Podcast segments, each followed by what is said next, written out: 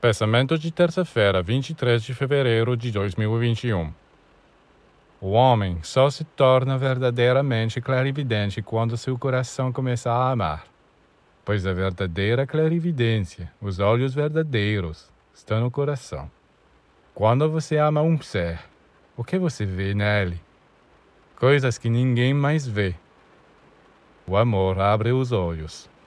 A mulher que ama um homem o enxerga como uma divindade. E não lhe diga que está errada. Aparentemente, é verdade. Ela está errada. Mas se ela parecer exagerar as belezas daquele que ama, é porque ela o vê como Deus o criou originalmente. O como ele será quando ele retornar ao seio do Senhor. Ainda não entendemos o poder do amor para abrir nossos olhos. Aquele que quer se tornar clarividente deve aprender a amar. Seu coração deve pedir ajuda como os cegos do Evangelho. Tem misericórdia de nós, Senhor. E um dia a luz cósmica virá e perguntará: O que você quer que eu faça por você? Que nossos olhos se abram. Bom, e seus olhos se abrirão.